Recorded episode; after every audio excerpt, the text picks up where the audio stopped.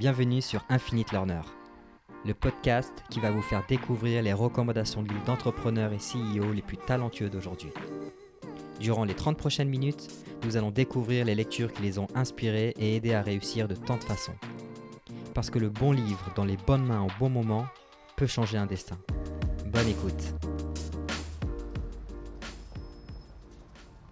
Pour ce nouvel épisode, j'ai le plaisir de recevoir Thibaut Chassagne, cofondateur et CEO de Virtuo, une startup créée en 2015 ayant pour mission de fournir la meilleure expérience de location de voitures.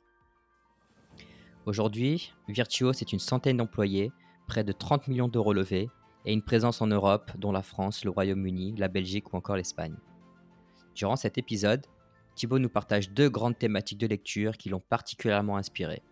La première thématique concerne la notion d'aventure, mentionnant quelques romans autobiographiques qui racontent le parcours fascinant d'hommes dans leurs moments de vie les plus extrêmes. La deuxième thématique de lecture nous plonge dans les systèmes mentaux afin de comprendre comment notre cerveau fonctionne et ce qui peut impacter notre comportement ou nos prises de décision. Il s'agit d'un format un peu différent car nous passerons moins de temps à échanger sur un livre en particulier, mais davantage sur une thématique d'ensemble en s'appuyant sur les références de lecture de Thibaut. Je suis convaincu que votre prochaine lecture se trouve ici. C'est parti et bonne écoute. Euh, salut Thibaut. Salut Morgan. Euh, comment tu vas? Très bien, merci. Bah écoute, je suis très content de t'avoir sur ce nouvel épisode. Juste avant que tu nous racontes un peu le rôle de la lecture et les quelques livres qui ont pu t'inspirer ou te marquer, je vais te demander de te, présenter et que tu nous racontes un peu plus aussi Virtuo, la boîte que tu as, as cofondée. Oui, bien sûr. donc Thibaut Chassagne, moi j'ai 35 ans, bientôt 36. j'ai deux enfants, je vis à Paris. J'ai euh, grandi en région parisienne. Euh, je passe un peu de temps à, vivre à l'étranger, notamment à Londres. Euh, je suis entrepreneur et depuis quelques années investisseur business angel aussi. D'accord. donc moi, j'ai mon parcours entrepreneurial, j'ai monté deux startups. La première, juste en sortant d'école en 2008. Euh, avec euh, mon associé Karim Kadoura, qui est toujours mon associé sur Virtuo. Donc j'ai monté une boîte qui s'appelle NeoWebcar, euh, qui à l'époque était une marketplace qui mettait en relation des acheteurs de voitures neuves et des concessionnaires automobiles. Donc, on a développé ça de 2008 à 2014. On a vendu la boîte en 2014 à l'Argus de l'automobile, qui est un groupe de presse spécialisé dans l'automobile. J'ai passé un an à l'Argus pour accompagner la transition et euh, on s'est relancé avec Karim euh, donc en 2015, euh, milieu 2015, pour lancer Virtuo. Virtuo, c'est une startup de la mobilité, plus spécifiquement de la location de voitures. Et en gros, on est parti de, de deux idées assez simples. La première, c'est que la location de voitures traditionnelle au sens Avis, Hertz, Europcar, etc., euh, étaient des services euh, qui n'avaient pas beaucoup évolué, qui apportaient pas beaucoup de satisfaction, donc il y avait un truc à creuser là-dessus. Hmm. Et deuxième enjeu, bah, la forte tendance de démotorisation des grandes villes, en particulier en Europe, euh, mais l'idée de se dire que tu n'as pas besoin de posséder une voiture euh, quand tu habites dans une grande ville, mais que néanmoins, euh, tu en as besoin quand tu pars en week-end, quand tu pars en vacances, quand tu as besoin de faire un déplacement professionnel de plus de 50 km, etc.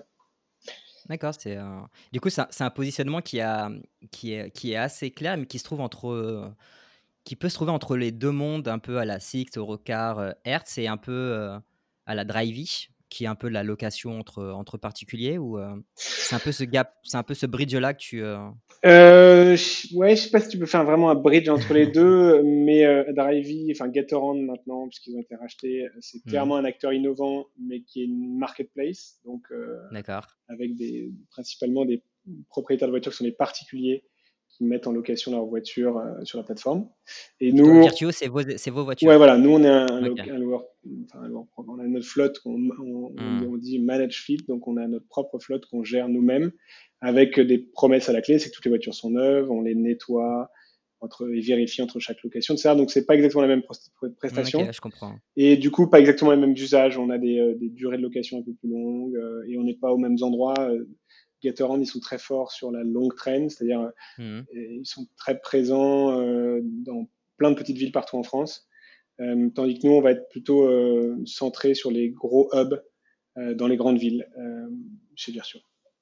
D'accord. Vous n'avez pas été les premiers à, à introduire la, cette technologie-là de, tu sais, de, d'ouvrir un peu à distance euh, euh, la voiture sans avoir besoin des clés, etc. Ouais, alors on n'a pas été exactement les premiers parce que le vrai premier, c'est Zipcar aux US et ça remonte à 2010-2011, euh, mais avec une techno qui était euh, enfin, qui, qui est un peu archaïque aujourd'hui, mais en gros, euh, euh, over the air, c'est-à-dire que la voiture était connectée à Internet et il fallait envoyer une Mhm. commande et la voiture devait capter, etc. Alors que nous, on a utilisé, on a été premier à le faire pour le coup, un protocole différent qui est euh, le Bluetooth Low Energy, avec une vraie interaction entre le smartphone et la voiture sans avoir besoin d'Internet. Donc à ce titre-là, on était les premiers. Ouais. D'accord, ok. Bon, en tout cas, une industrie, euh, une industrie fascinante. Euh, pour rentrer un peu dans le sujet, donc qui est euh, de comprendre un peu euh, les lectures qui t'ont qui t'ont inspiré, marqué, il y a, une chose qui est intéressante, c'est que d'habitude, je, demande à mes invités pour préparer euh, nos conversations de me citer une ou deux euh, lectures marquantes. Et en fait, on axe notre discussion autour de tout ça. Toi, quand je te demandais un peu de faire cet exercice, tu m'as répondu un truc très intéressant. Tu m'as dit que tu avais du mal en fait à distinguer une lecture plus marquante qu'une autre, parce qu'en fait, chaque livre contribuait euh, à un ensemble de choses qui te permettaient de, de t'aider à y voir plus clair. Et en fait, aborder, t'abordais plutôt des thématiques de lecture euh, à travers les histoires, les valeurs, etc. Et donc, si ça te va, ça va être un, format un peu plus inédit. Si ça te va, on va, on va partir de ça, de ces histoires et de ces valeurs, pour essayer de faire un peu aussi des passerelles avec euh, euh, bah, l'entrepreneuriat. Euh, Il y, a, y, a, une première thématique euh, que j'ai trouvée intéressante quand j'ai regardé un peu ta, ta, liste de lecture que tu as partagée sur Must c'est euh, cette notion un peu d'aventure. Euh, je ne sais pas si tu as des, des, lectures qui t'ont marqué sur cette thématique-là. Tu peux nous, tu peux nous parler. Oui, bien sûr. Bah, ouais, l'aventure, c'est super important dans, euh, dans tout ce que j'ai lu depuis que je suis petit, je pense. Enfin, quand j'étais plus jeune, c'était les romans d'aventure. J'ai vraiment commencé Mmh. par ça. Le premier roman qui m'a marqué, c'est, euh, je sais pas quel âge j'avais, peut-être 10 ans, mais Le Comte de Monte Cristo. Euh, je l'ai relu plein de fois depuis, et qui est, enfin, il y a plein de choses dans Le Comte de Monte Cristo, mais il y a beaucoup d'aventures. Euh, quand j'étais quand j'étais plus jeune, mon grand-père me donnait des bouquins de Nicolas Vanier, donc euh, l'exploration, mmh. etc. Et j'adorais ce genre de bouquins. Après, euh, dans l'aventure, bah, euh, Kessel, euh, mmh. Romain Gary, Kessel, il y a un bouquin que j'aime en particulier, c'est euh, Fortune carrée, euh, qui, est une, qui est un roman, mais qui est en fait l'histoire d'Henri de, de Montfred, qui est un navigateur, rom, enfin un romancier lui aussi, qui est un mmh. navigateur français qui a, qui a bourlingué en mer Rouge euh, au début du XXe siècle avec des aventures incroyables euh, sur un petit bateau, euh, etc. Donc ça c'est très bien raconté par Kessel. Elle est voilà donc aventure, j'aime, c'est clair que j'aime bien les thématiques d'aventure. J'aime bien aussi parce que je trouve que, enfin, si je dois faire un lien avec l'entrepreneuriat, l'entrepreneuriat c'est un peu l'aventure disponible pour euh, les gens qui sont nés euh, à la fin du XXe siècle. Quoi. Mmh. Mmh. Tu peux plus trop a priori partir en euh, partir en, comme un journaliste, euh, comme je sais pas, je pense à un Dominique Lapierre aussi qui écrit pas mal de trucs d'aventure assez géniaux. Tu peux plus vraiment faire ça, tu peux plus vraiment être Kessel, tu peux plus partir aux colonies, tu peux plus faire ce genre de choses. Donc, euh, je trouve que l'aventure la, la, de nos jours, enfin, il, y en a, il, y en a, encore plein des différents types d'aventures, mais l'entrepreneuriat en est une. C'est pour ça que ça m'intéresse.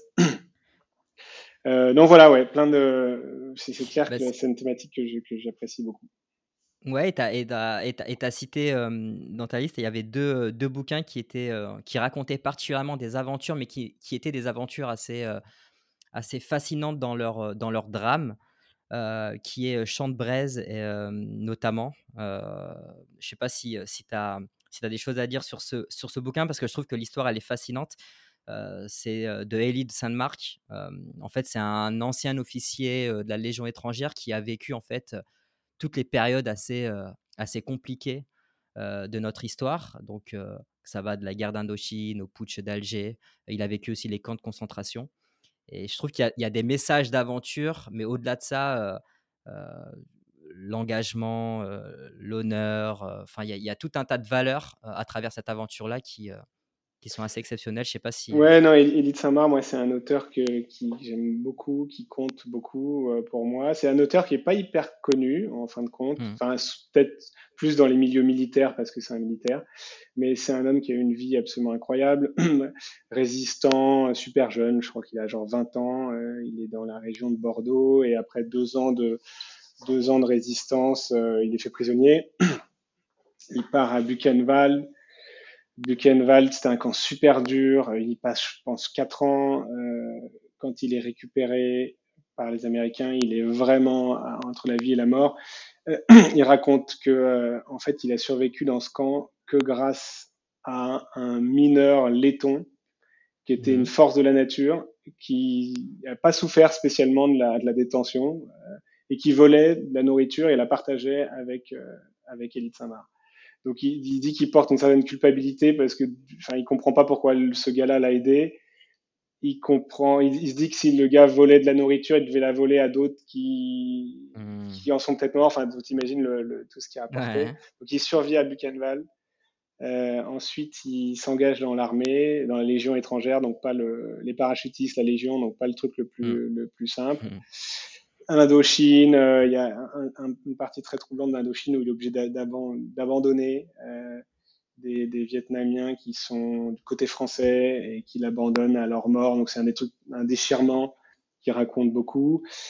Et euh, bon, voilà, plein, plein d'aventures. Et surtout, ce qui est intéressant, je trouve, dans la vie d'Edith Samar, c'est que on, retient souvent les gens qui ont gagné ou qui ont eu raison. Et la particularité mmh. d'Edith Samar, c'est qu'à un moment, il a basculé du mauvais côté. Euh, il était euh, Algérie française et il a participé au putsch des généraux et pour ça il a mmh. été condamné, il a fait 10 ans de prison, je crois 5 ou 10 ans de prison. Donc il est passé de la gloire à la à l'infamie quoi. Euh, mmh. Et euh, mais euh, en, en, restant fidèle à ses valeurs et, il explique beaucoup la complexité de ces choix là et je trouve que c'est intéressant. C'est rare en fait de voir des, des vies euh, qui, est neuve, qui reflète la, complexité de la vie, où tu n'as pas que les bons aspects qui sont racontés, euh, que les aspects où on voit le, gagnant, euh, le mec qui a raison, etc. C'est euh, c'est fascinant. Et à, et à, quel moment tu as, as, as, lu ce bouquin? Est-ce que est-ce que c'était t'entreprenais déjà ou c'était bien avant? J'ai dû le lire à une dizaine d'années, donc ouais, je pense que j'avais commencé à entreprendre. Euh, et euh, bon, c'est difficile de faire un lien franchement direct mmh. entre l'entrepreneuriat et la vie. Euh, c'est sûr. C'est un autre, c'est une autre époque, c'est un autre relief, etc. Mais mais c'est sûr qu'il Edith Saint-Marc, il y a le, le courage, c'est super important. Euh, et c'est une, une, valeur qu'on retrouve beaucoup, euh, le courage de, de, de aussi euh, respecter ses engagements. Et, sur l'histoire de l'Algérie française, c'est ça en fait. Il s'engage parce qu'il veut pas laisser tomber les harkis et parce qu'il mmh. a déjà laissé tomber une fois les Vietnamiens. Il s'est juré de pas le refaire. Euh, et donc, euh, c'est une bonne piqûre de rappel. Moi, je, des, marche, c'est un bouquin que j'ai lu plusieurs fois et qui généralement euh, remet les idées en place, quoi. Entre mmh. Entre ces, vies qui étaient quand même vachement plus compliquées que celles qu'on a aujourd'hui et, et, et, des valeurs très fortes. Donc voilà, je trouve que c'est toujours hyper ressourçant. Ouais, c'est intéressant. et dans la même veine, tu as, un livre aussi qui, euh, qui ressemble, dans, on va dire, dans, la, dans le côté dramatique de son histoire. C'est Le Grand Voyage euh, de cet espagnol, je crois que c'est Georges euh, Sampren. Ouais, ouais, ouais. je crois que c'était les Sampren. Ouais, ouais moi, Le Grand Voyage, c'est vraiment une claque, euh, ce bouquin. Rien que d'y penser, j'en ai des frissons. Euh, bah, c'est un bouquin superbe dans le style et c'est un, enfin, il y a plein de bouquins magnifiques sur les camps de concentration, évidemment, mais celui-là, je trouve qu'il est particulier parce qu'il est très focus sur le, le, voyage en tant que tel, donc cinq jours dans les trains, dans les, dans les wagons à bestiaux, à traverser l'Europe euh, par une température polaire. Et, euh, et c'est écrit, enfin, ce qu'il en sort, c'est le côté totalement absurde du truc. C'est-à-dire que ces gens, ils sont prisonniers, mais ils savent pas à quoi s'attendre, et puis ils se retrouvent cinq jours enfermés, debout, sans boire, sans manger, mmh. et ça, ça arrive d'un coup. Donc, il y a toute l'absurdité, la violence, la, la, cruauté qui ressort. Et, et bon, c'est une œuvre vraiment magnifique. Et, euh, et, et oui, moi, qu'est-ce que j'en tire C'est euh, c'est de se réveiller le matin et de se dire waouh, je vis à une époque quand même où on s'est affranchi de tout ça. Et, euh, et d'imaginer qu'effectivement des hommes ont, pu vivre une expérience aussi violente et terrible, ça fait relativiser aussi sur ses propres petits problèmes quotidiens. Quoi. il y aurait plein de choses à dire sur cette œuvre, mais voilà, si je devais la connecter à, notre thématique d'entrepreneuriat, etc. C'est ça. Ok, c'est intéressant. Et, pareil, ce, bouquin-là, tu l'as lu à quelle période? Là, pour le coup, je l'ai lu il n'y a pas très longtemps. D'accord. Un, an, je dirais. Donc, ok, c'est une discussion que j'ai eue avec pas mal d'entrepreneurs parce que tu sais que généralement, on, entend souvent les entrepreneurs parler des livres plutôt business. et je pense qu'il est ton cas aussi. tu en lis, mais pour d'autres raisons. Pourquoi est-ce que tu lis, et je crois que toi tu lis davantage de livres fiction, littérature, romans.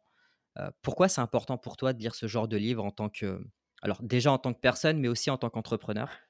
Euh, écoute, je lis quand même pas mal de livres business, pour être honnête. Euh, mhm. Après, je, c'est marrant, je disais sur, sur Mustred, euh, on a tous les mêmes en fait, les livres business.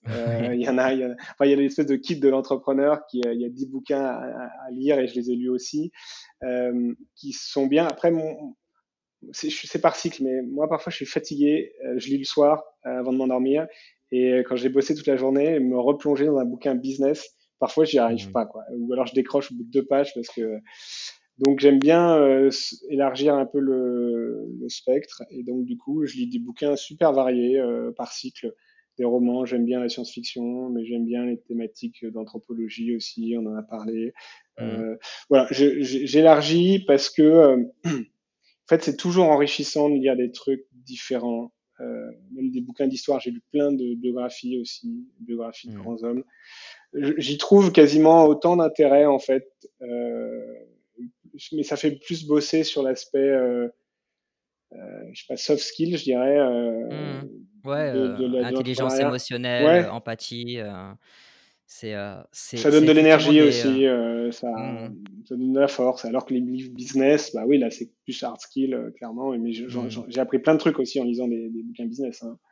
Ouais, est-ce que tu dirais que c'est plutôt c'est plutôt une lecture plaisir, euh, ce genre de, de, bouquin versus les bouquins, les bouquins business où c'est plutôt pratique, technique. Ouais, ouais, ça permet de s'évader un peu. Moi, la, lecture, c'est aussi un moyen de, de, faire autre chose que bosser, quoi. Mmh. M'évader, de réfléchir à autre chose, de, s'épanouir intellectuellement, quoi. Donc, euh, Ok, bah écoute, euh, ça, ça a été une première, la première thématique donc, qui était un peu autour de, de, l'aventure.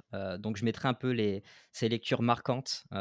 donc, ce sont des voyages assez, assez exceptionnels par des, des, protagonistes aussi qui ont, qui ont eu un parcours aussi, aussi fascinant il y a une autre thématique qui est aussi, qui aussi ultra intéressante et qui aborde plutôt les schémas mentaux. Et on sait qu'en tant qu'entrepreneur et en tant qu'individu, on, prend énormément de décisions et qui ne sont pas souvent les bonnes. Et tu as deux ou trois lectures en fait à ce sujet-là qui sont, qui sont assez fascinantes. Je ne sais pas si tu peux nous en parler, mais on avait abordé Ticking Fast and Slow et, et The Inner Game of Tennis. Donc, c'est, je ne sais pas si, si tu peux nous parler de tes lectures. Oui, carrément. C'est, ouais, c'est une thématique super intéressante, je trouve.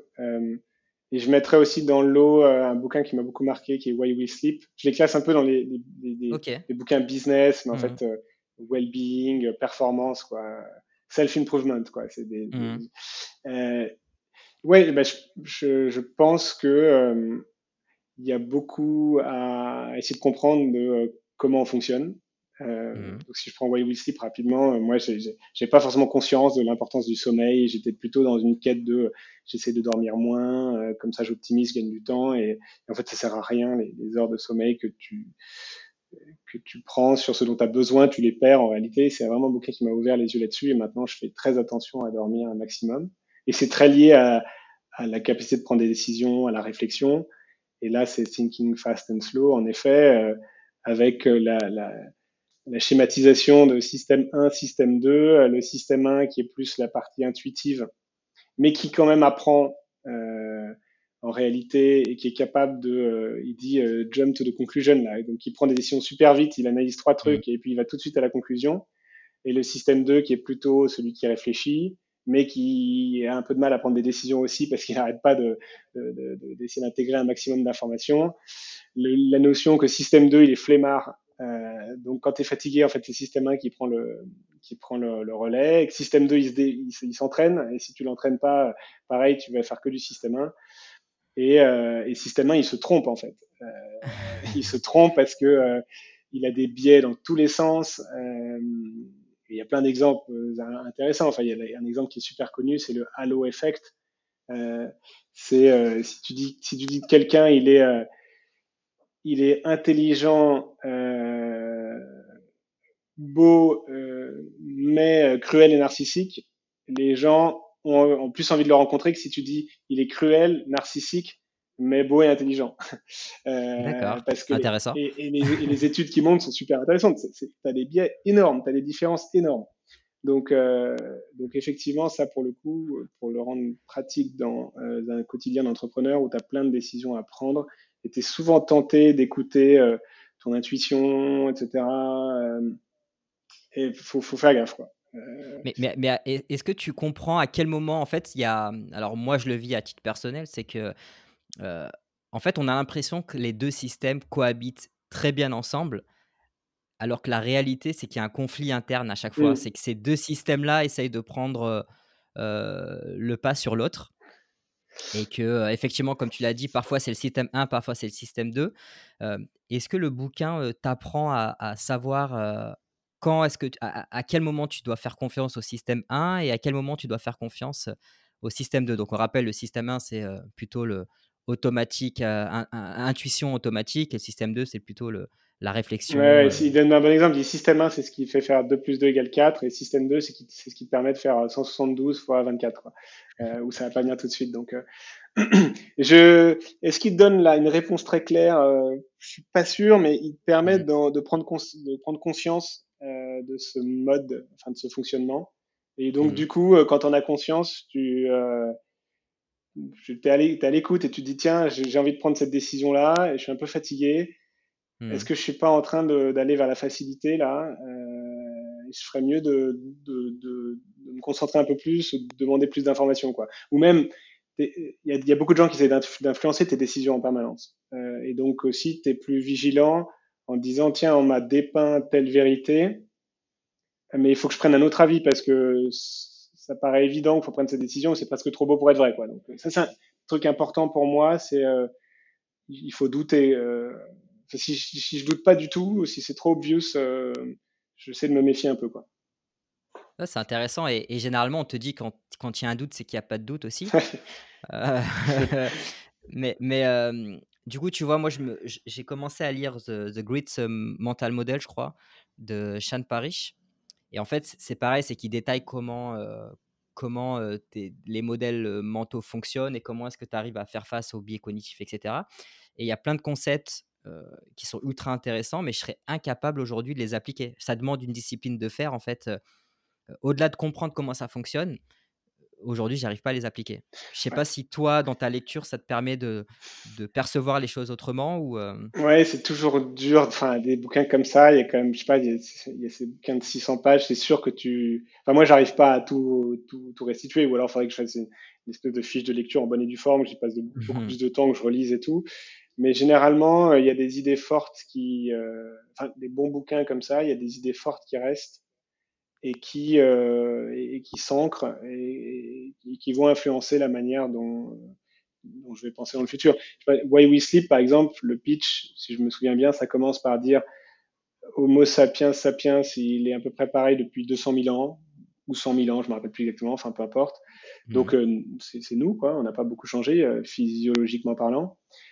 Et euh, depuis pendant 199 950 ans, Homo sapiens dort 8 euh, heures l'hiver, 7 heures l'été. Et depuis 50 ans, euh, on a décidé que en fait 6 heures ou 5 heures et demie par nuit, ça suffisait.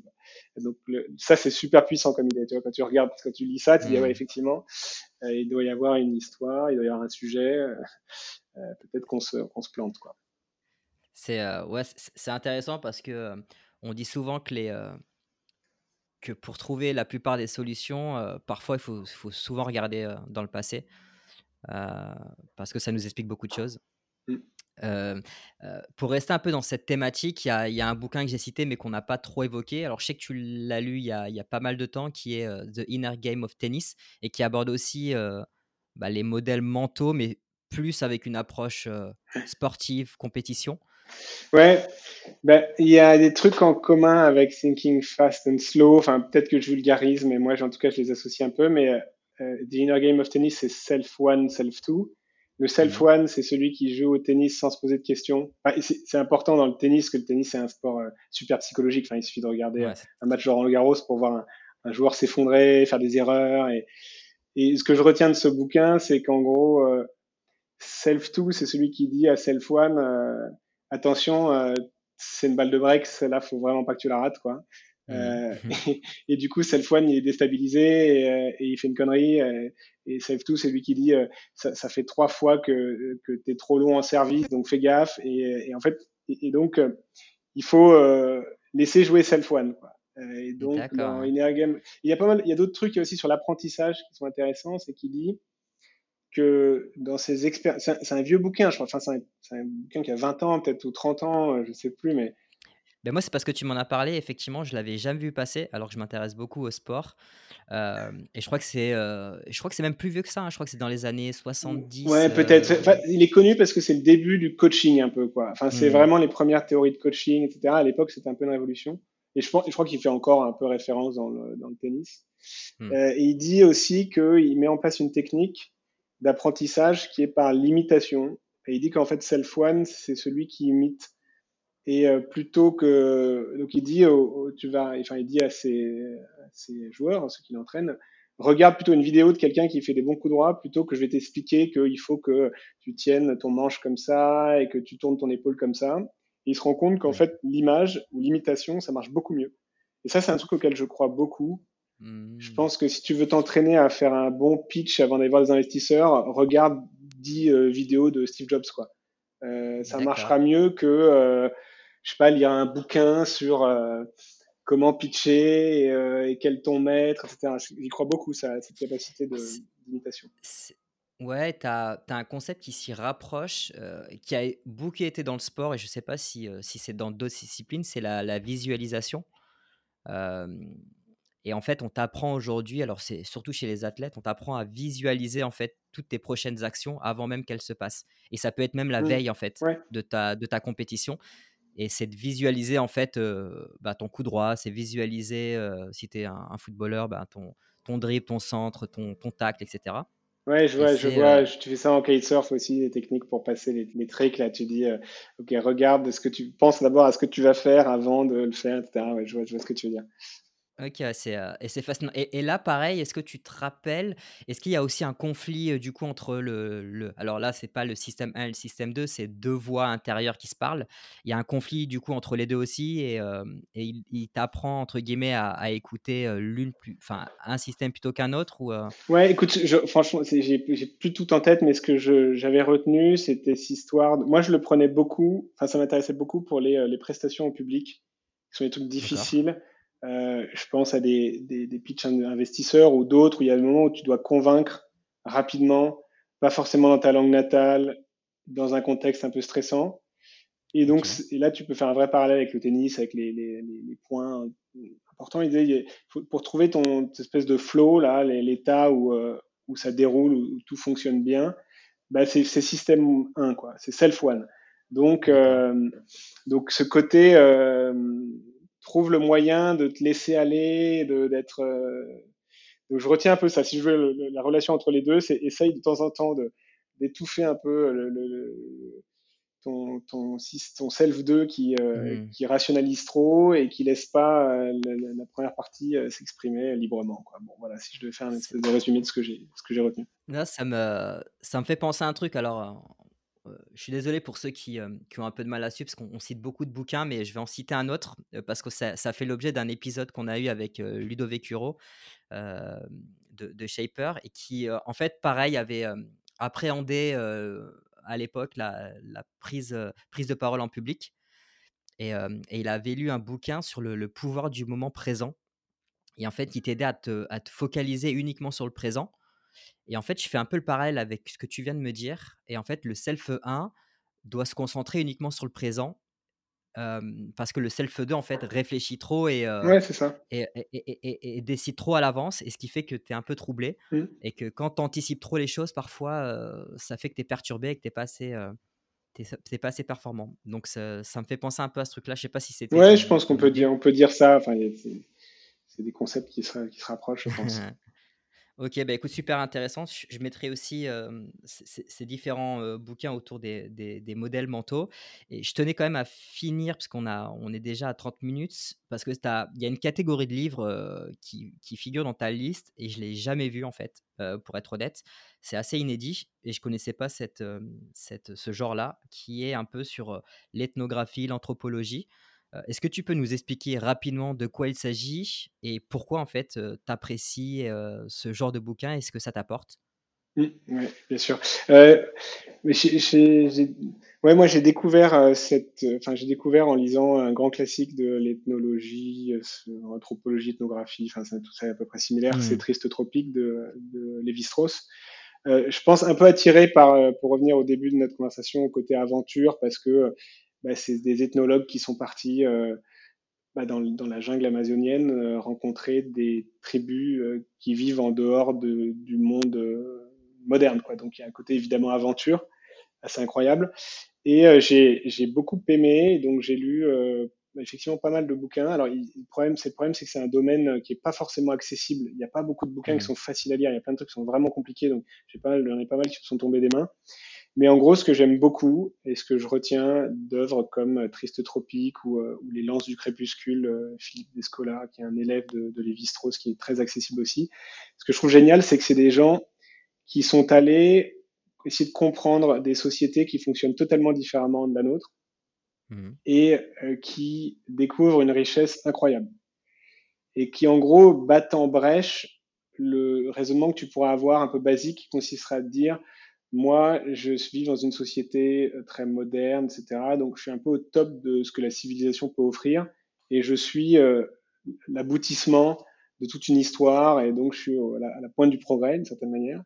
Enfin c'est toute l'œuvre de Lévi-Strauss c'est expliquer que euh, il n'y a pas euh, l'âge de pierre euh, néolithique euh, en Europe, euh, qui est un parallèle de, des tribus amazoniennes, et euh, ils auraient pu évoluer dans la même direction que nous, et ils en seraient arrivés là. Non, c'est pas ça du tout. C'est des modes de fonctionnement qui, sont partis dans des directions totalement différentes, mais qui sont hyper complexes, hyper riches, qu'on a beaucoup de mal à comprendre, euh, mais qui sont aussi euh, évolués d'une certaine manière, mais qui ont juste pris une autre direction. Et ça, je trouve que c'est hyper intéressant.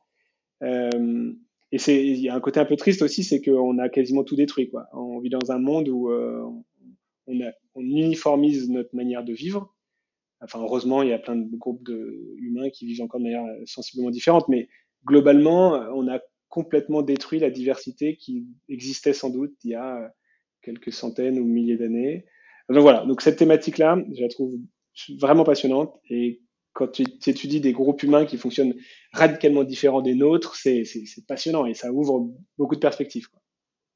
Ouais, c'est euh, c'est fascinant. Et du coup, euh, c'est des choses que tu, que tu as découvert récemment ou euh, Euh, non, pendant mes études, je pense, donc quand même il y a maintenant D'accord, 10 donc tu ans. as très, donc tu toujours lu euh, assez tôt et assez jeune?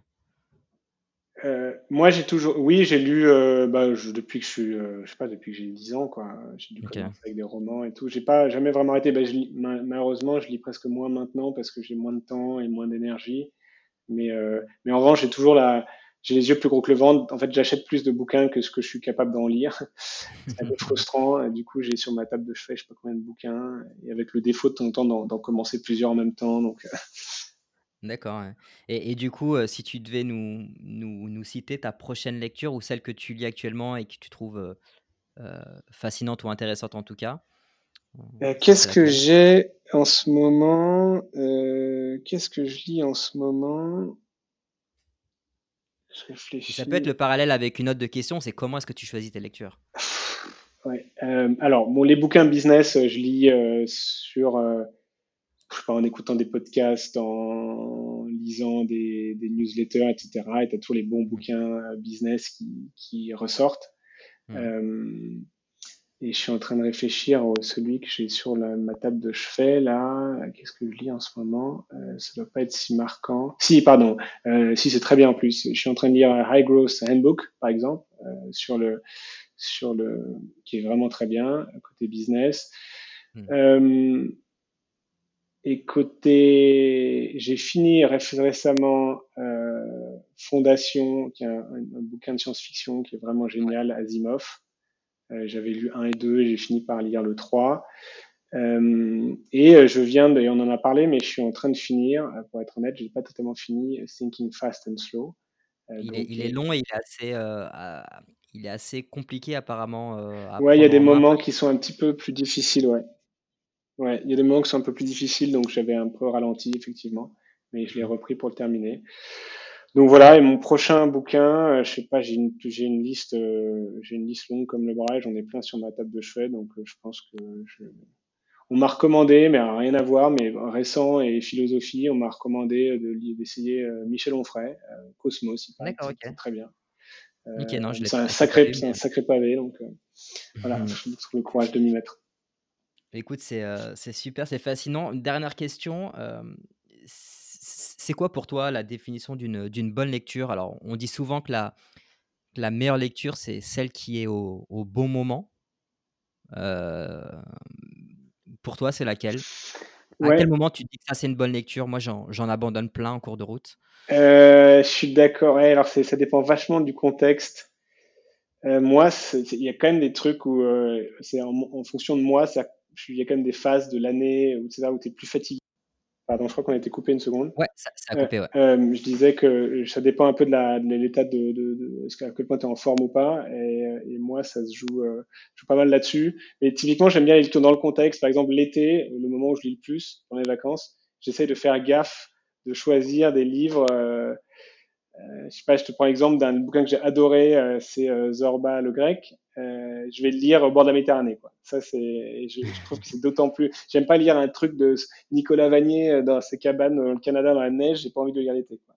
ouais, je comprends. Voilà, je, avec une bonne lecture aussi, elle est contextualisée. C'est d'autant mieux que c'est contextualisé. Ok, super. Bah, écoute, euh, un grand merci Thibaut pour ton temps et ce partage un peu d'expérience sur, euh, sur tes lectures marquantes. Et puis j'espère qu'on aura l'occasion de se faire un, un épisode prochainement bah, sur, tes, sur tes dernières lectures. Carrément, bah, merci beaucoup Morgan. À très bientôt Thibaut. ciao, ciao. J'espère que cet épisode vous a plu et merci d'avance de le partager et de le noter 5 étoiles sur Apple Podcast. Ça m'aidera énormément à faire connaître ce nouveau format. Enfin, n'hésitez pas à vous inscrire à la newsletter pour recevoir les dernières recommandations de livres faites par les entrepreneurs, mais aussi pour être notifié de la sortie des derniers épisodes d'Infinite Learner. Je vous ai mis tous ces liens dans les notes de l'épisode. Encore merci pour votre écoute et à très vite. Ciao